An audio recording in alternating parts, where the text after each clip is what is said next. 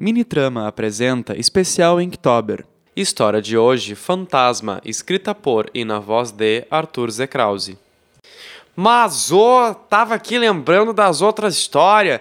Sentar lembrado que depois daquela invasão que pescou as minhas vacas, uma coisa estranha começou a acontecer. É, eu sei que você tá lembrado. Lembra da noite aquela, quando a neva apareceu? É, eu tava na minha sala tomando um café daqueles de levantar defunto e minha janela ficou toda branca. Eu abri a porta com a minha arma nos ombros, achando que era aqueles aliens de novo, mas eu não via um palmo na frente do meu rosto. Não podia ser eles, não.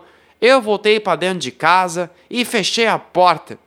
Mas foi aí que eu ouvi três batidas, sabe? Três petelecos na porta, assim. Fiquei todo cagado. Eu abri a porta, né? Pensando, meu Deus, quem será que é? Mas não era ninguém. Não era ninguém. Só aquela névoa. Fiquei todo trancado.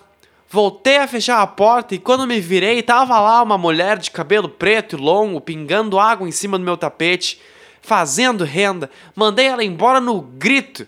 Mas o mais estranho não foi isso. Mais tarde, quando aquela neblina já havia recuado um pouco, eu andei pelo perímetro fazendo reconhecimento para segurar o captar e lá tava eles, uns lobos gigantes branco, mas que dava para ver através deles, se acredita?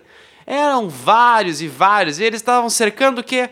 As minhas vacas. Eu fiquei pistola quando vi aquela situação toda acontecendo de novo. E o que eu ia fazer? Já tinham pescado as minhas vacas e agora elas iam ser comida por uns lobos grandes, transparentes que. Ah! Quer saber? Eu tô cansado disso daqui. Dessa história, dessas coisas estranhas que acontecem aqui na fazenda. Eu. Ah! Eu, eu vou embora. Depois a gente se vê.